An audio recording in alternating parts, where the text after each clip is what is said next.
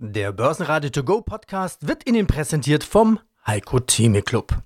Werden Sie Mitglied im Heiko Theme Club. heiko-theme.de Börsenradio Network AG. Das Vorstandsinterview. Quartalsbericht. Ja, guten Tag, mein Name ist Martin Daum. Ich bin der Vorstandsvorsitzende der Daimler Truck AG, dem weltweit größten Hersteller von LKWs. Daimler Truck feiert seinen zweiten Geburtstag. Das klingt komisch, ist aber so. Vielleicht ganz kurz zur Erinnerung. Abgespalten von der Mutter Daimler Ende 2021, dann gleich der Börsengang. Im Februar 22 Aufstieg in den MDAX und seit März 22 dann in den DAX. Also sehr rasant. Die Mutter hält nach wie vor etwa 30 Prozent der Aktien, Kuwait etwa 5 Prozent, institutionelle 33 und private etwa 15 Prozent. Die Aktie fährt wie ein LKW unbeirrt mehr oder weniger seitwärts mit kleinen Ausschlägen oben und unten 30 Euro. Letzte Dividende lag bei 1,30, also eine attraktive Rendite von über 4%. Martin Daumen, Sie haben kürzlich Geburtstag gefeiert, 64. Geburtstag, und Sie haben mehr als Ihr halbes Leben und fast Ihr gesamtes Berufsleben bei Daimler verbracht, die vergangenen 20 Jahre mit den Lkw. Was sind Sie für ein Typ? So ein, so ein echter Trucker durch und durch? Ich weiß nicht, was ein echter Trucker ist. Ich mag die Autos, ich mag die Industrie schon vom ersten Tag an, als ich damals bei der Daimler AG angefangen habe zu arbeiten, weil es ein sehr rationales Business ist. Unsere Kunden rechnen den Kilometer in Pfennige um und wissen genau, was es in der Kilometer kostet und sie wissen genauso, wie viel sie für einen Kilometer verdienen, wenn sie Fracht fahren. Und die Differenz ist ihr Gewinn. Und da kommt es natürlich darauf an, dass wirklich ein optimales Produkt da ist. Und das hat mich immer irgendwo fasziniert. Die Mischung aus Technik und Finanzen. Und das war eigentlich meine Welt. Und da habe ich mich wohlgefühlt und habe dann die letzten, ja, ich würde mal sagen, seit 90er Jahren ununterbrochen im Lkw-Bereich und die letzten 20 Jahre in leitender oder ganz leitender Position verbracht. Das offizielle Foto von Ihnen, was wir auch mit diesem Interview dann verlinken, das zeigt Sie standesgemäß dann auch neben einem Daimler LKW. Mein erster Eindruck war gewesen, ja, das ist fast wie so ein stolzer Teenager neben seinem ersten eigenen Auto. Es ist ein Elektro-Truck. Warum? Welche Bedeutung hat die Elektromobilität bei den schweren Lkw bei Ihnen? Wir äh, LKWs fahren viel und sie verbrauchen viel immer noch höchst effizient, wenn man überlegt, wie viele Tonnen bewegt werden. Wir sprechen heute von, wenn wir 40 Tonnen über ein welliges Terrain fahren und bergauf ist beim LKW immer die Königsdisziplin, bergab produziert, produziert der LKW eher Energie und verbraucht sie nicht fährt ein LKW heute mit 40 Tonnen 26 bis 27 Liter Diesel auf 100 Kilometer. Das ist also ganz außerordentlich wenn Sie einfach ihren, sich selber in den Pkw setzen, hochmultiplizieren auf 40 Tonnen, kommen Sie auf mehr. Zeigt, wie effizient diese Lkw sind. Trotzdem multipliziert mit Jahreslaufleistung von über 100.000 Kilometern kommt da ein erklecklicher CO2-Betrag zusammen, die so ein Lkw ausstoßt. Und da wir gemeinsam den Klimawandel bekämpfen wollen, muss auch der Lkw mittelfristig auf Null Emissionen kommen. Und da gibt es nur zwei Möglichkeiten. Die eine Möglichkeit ist batterieelektrisch, die zweite Möglichkeit ist mit Wasserstoff betriebene LKWs. Und an beiden arbeiten wir intensiv und sind sehr zuversichtlich, dass wir zum Ende der Dekade die weitestgehende Umstellung hinbekommen. Was machen denn Ihre Kunden, was machen denn die Fahrerinnen und Fahrer? Wie ist denn die Akzeptanz von Elektromobilität in einer Branche, die dieses Image hat der harten Truckerfrauen, der harten Truckerjungs, die wochenlang unterwegs sind, die unter Umständen ihr Fahrzeug mit verbundenen Augen auch wieder reparieren können und die sogar an der Zapfsäule einen eigenen LKW-Button haben? Also Herr Groß, jetzt haben Sie unheimlich viele Vorurteile äh, in, in, ein, in einen Satz reingepackt. Also ich glaube, die Zeiten, wo der harte Junge hinter dem Steuer oder die harte Frau hinter dem Steuer das Auto selbstständig reparieren kann, die sind schon lang vorbei. Ich glaube sogar, die Zeiten sind vorbei, wo der Reifenwechsel des durch den Lkw-Fahrer gemacht werden kann. Da sind einfach die Dinger zu schwer. Da gibt es heute alles spezialisierte Services und auch in die Elektronik eines LKWs kenne ich keinen harten Fahrer, der sich mehr in die Elektronik rein wuseln kann oder gar mit dem Hammer irgendwo draufschlägt, damit das Auto wieder fährt. Also ich glaube, aus den Zeiten sind wir seit 20, 30 Jahren raus. Zunächst mal gibt es ja zwei Themen. Elektrisch fahren macht einfach Spaß. Ja, ich erzähle immer die Anekdote, als ich mit einem unserer ersten Prototypen damals durch Tokio gefahren bin, hat der Chefingenieur neben mir dann irgendwann gesagt, Herr Daum, das ist ein Prototyp und der hat über eine Million gekostet und ich habe kein Budget für einen zweiten, weil ich habe den fast wie so ein, äh, wie so ein Boxauto oder Go-Kart durch Tokio gefahren. Zu schnell, zu rasant. Wir müssen auch heute, wenn wir E-Autos bauen, eher Tempobegrenzer oder Beschleunigungsbegrenzer reinbauen, als dass wir hier Turbos brauchen. Das fährt sich einfach super gut. Diese sofortige Kraftentfaltung, die stufenlose Kraftentfaltung ist ein Riesenvorteil für elektrisch betriebene Fahrzeuge. Der Nachteil für den Fahrer ist, dass das Laden ziemlich lange dauert. Wir haben eine 500 bis 600 Kilowatt Batterie in unserem Langstreckenfahrzeug. Wenn Sie die mit 20 Kilowatt in ihrer Garage laden, sind sie 30, brauchen sie 30 Stunden, bis sie weiterfahren können. Geht gar nicht. Also müssen wir auf Megawatt Charging gehen.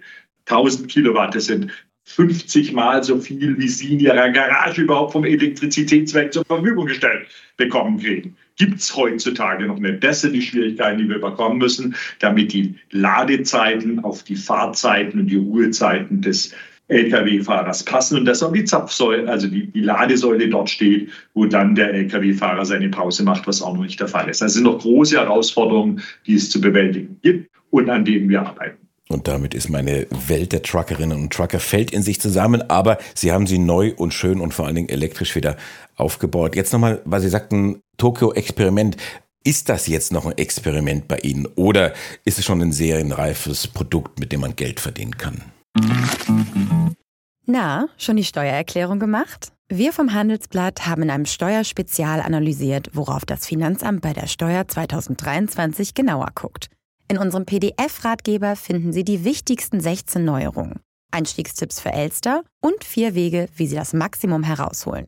Sichern Sie sich also jetzt das digitale Handelsblatt vier Wochen für nur 1 Euro unter handelsblatt.com slash mehrwissen. Beides ist der Fall. Wir, Sie haben über zehn Modelle draußen. Wir haben jetzt auch gerade vor ein paar Stunden verkündet, dass wir zum dritten Quartal in diesem Jahr fast 1200 Fahr elektrische Fahrzeuge verkauft haben. Das ist mehr als 80 Prozent, als wir zum gleichen Zeitraum im Vorjahr verkauft haben. Unser bestes Quartal steht noch aus. Ich gehe davon aus, dass wir deutlich mehr im vierten Quartal, weil wir haben die Aufträge, wir haben, wir haben die Autos auf dem Hof, die wir gerade fertig machen, die dann an die Kunden gehen. Und die Autos sind nicht schlechter im Verdienst und auch nicht besser als ein Dieselfahrzeug. Ja, wir sind da agnostisch, was es angeht. Der Kunde entscheidet, was für ein Fahrzeug er haben will. Und wir sitzen vor allen Dingen auf einem sehr, sehr guten Order-Backlog für elektrische LKWs, die dann auch für nächstes Jahr weitere Absatzsteigerungen versprechen. Wir sind also auf dem Weg.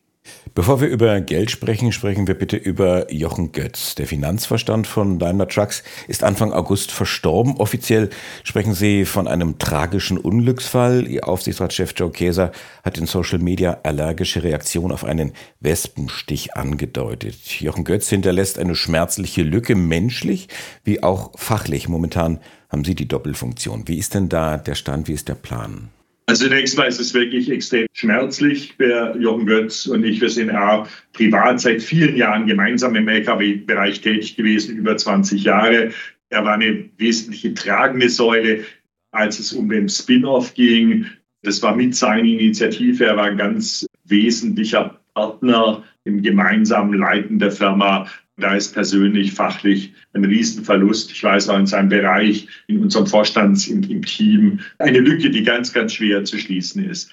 Wir sind gegenwärtig mit dem Aufsichtsrat zusammen auf der Suche, sowohl nach externen Kandidaten, Kandidatinnen, als auch natürlich gucken, was wir in unserem gut gefüllten Nachwuchsbereich an Talenten haben, die wir eventuell auf diese Stelle nehmen können. Ich gehe davon aus, dass wir da in gegebener Zeit eine gute Lösung finden. Wir wollen uns die Zeit nehmen, die beste Lösung zu finden und nicht eine schnelle Lösung zu finden. Wir haben auf der anderen Seite im Moment auch sehr, sehr gute Mitarbeiter im Finanzbereich, die die Lücke, soweit es geht, zu schließen. Zu schließen. Es geht nie eine Lücke, die ein so langjähriger Gefährte hinterlässt, ist immer schwierig zu schließen.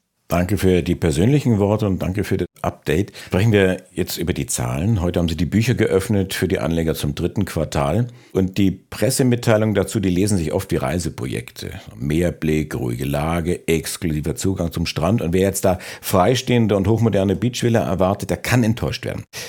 Daimler Truck setzt ihren Kurs in Richtung nachhaltigen Wachstum und höherer Profitabilität mit besserer Resilienz fort, schreiben Sie. Das klingt erfrischend offen. Also Resilienz. Sie hatten also Probleme, ausreichend Teile zu bekommen, so verstehe ich das.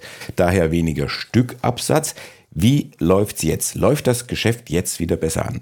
Also zunächst mal sehr, sehr zwei Themen. Das, was wir besonders, und da ist es nicht nur eine schöne, schönes Worte, die werbeprospektartig vielleicht eine nicht so schöne Realität umhüllen, sondern es ist Realität. Wir haben, obwohl wir einen geringeren Absatz als im letzten Jahr im gleichen Quartal hatten, ein deutlich höheres und besseres Ergebnis. Wir haben, obwohl wir zum Vorquartal leicht weniger abgesetzt haben, haben wir ein Ergebnis in Höhe des Vorquartals. So, das ist soweit Nachrichten. Dann sind wir natürlich auch offen mit das, was wir als Schwierigkeiten als Gegenwind zu kämpfen hatten. Und das war insbesondere in Nordamerika, was für uns ein extrem wichtiger Markt ist, auch ein extrem profitabler Markt ist. Unsere Tochter in Nordamerika hat mit 12 Prozent Rendite ja im Quartal überdurchschnittlich abgeschnitten.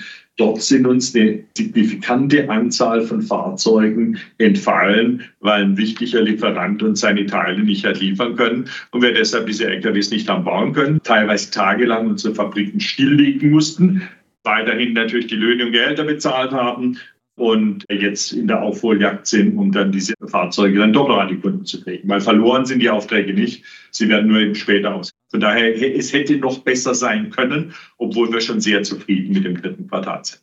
Die Automobilindustrie, die gilt ja als die Erfinder jetzt nicht nur just in time, sondern just in sequence. Da das hat man dann gemerkt mit Corona und mit Lieferketten, dass das irgendwann seine Grenzen geführt wird. Wie haben Sie das jetzt gelöst? Zu welchem Preis? Mehr Lagerkosten? Und ich habe irgendwo den Eindruck, dass mit den Lagerkosten hat sich wieder eingependelt, weil Free Cashflow hat sich ja fast verdoppelt auf 1,1 Milliarden.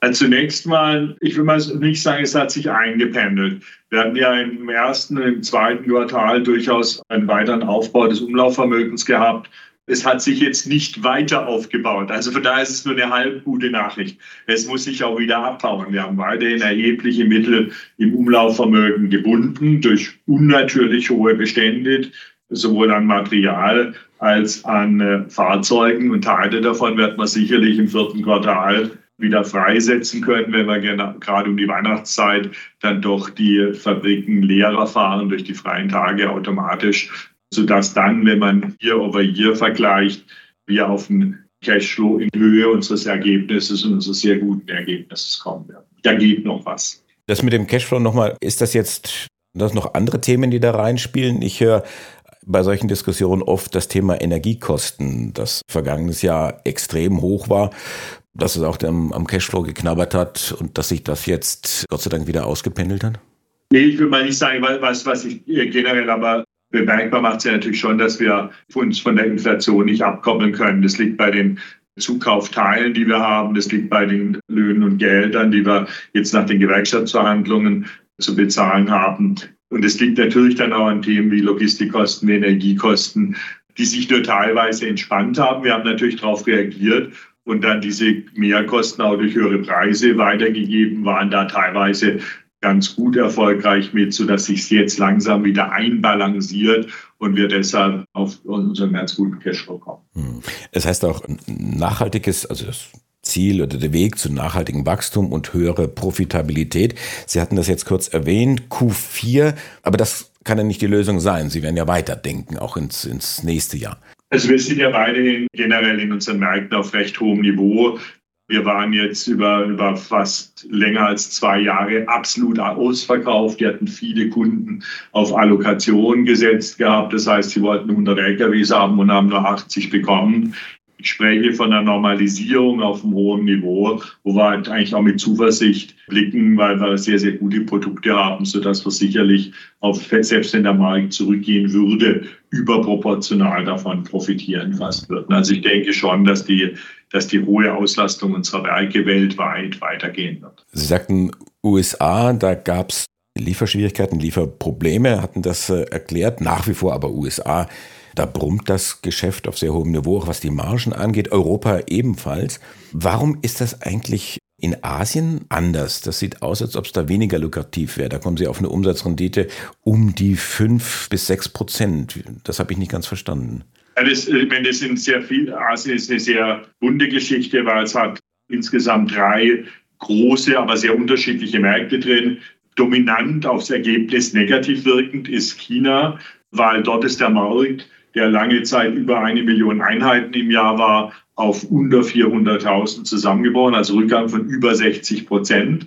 Deshalb macht auch unser chinesisches Joint Venture leichte Verluste und diese Verluste kommen in unsere Bilanz ohne Umsatz, das heißt zu minus 100 Prozent Rendite, wirken also besonders negativ auf das Ergebnis in Asien. Wir sind zum Zweiten in Indien, wo wir langsam unsere Fabriken hochfahren, unter 10 Prozent Marktanteil haben. Ist ein sehr hart umkämpfter Markt mit auch niedrigen Margen, aber wir sind sehr zufrieden, wie sich unsere Tochter dort entwickelt. Und dann ist unser Kerngeschäft in Asien sicherlich Fuso in Japan, das eine gute Rendite erwirtschaftet und hier im Quartalsergebnis etwas unter Wert ausgewiesen wird, weil eben die beiden anderen Märkte etwas verbessernd und Rendite reduzierend rein will. Wir haben jetzt sehr viel auch über das Thema Lkw gesprochen. Stichwort Setra. Ich habe mal gelernt, das bedeutet selbsttragend und damit sind wir dann bei den Bussen. Die Margen scheinen hier auch relativ klein zu sein. Bus war der Bereich, der am stärksten unter Covid gelitten hat. Ja, weil Busse heißt, Menschen sind auf engem Raum, gehen gemeinsam spannende Fahrten. Und das ist natürlich 2021 komplett ausgefallen.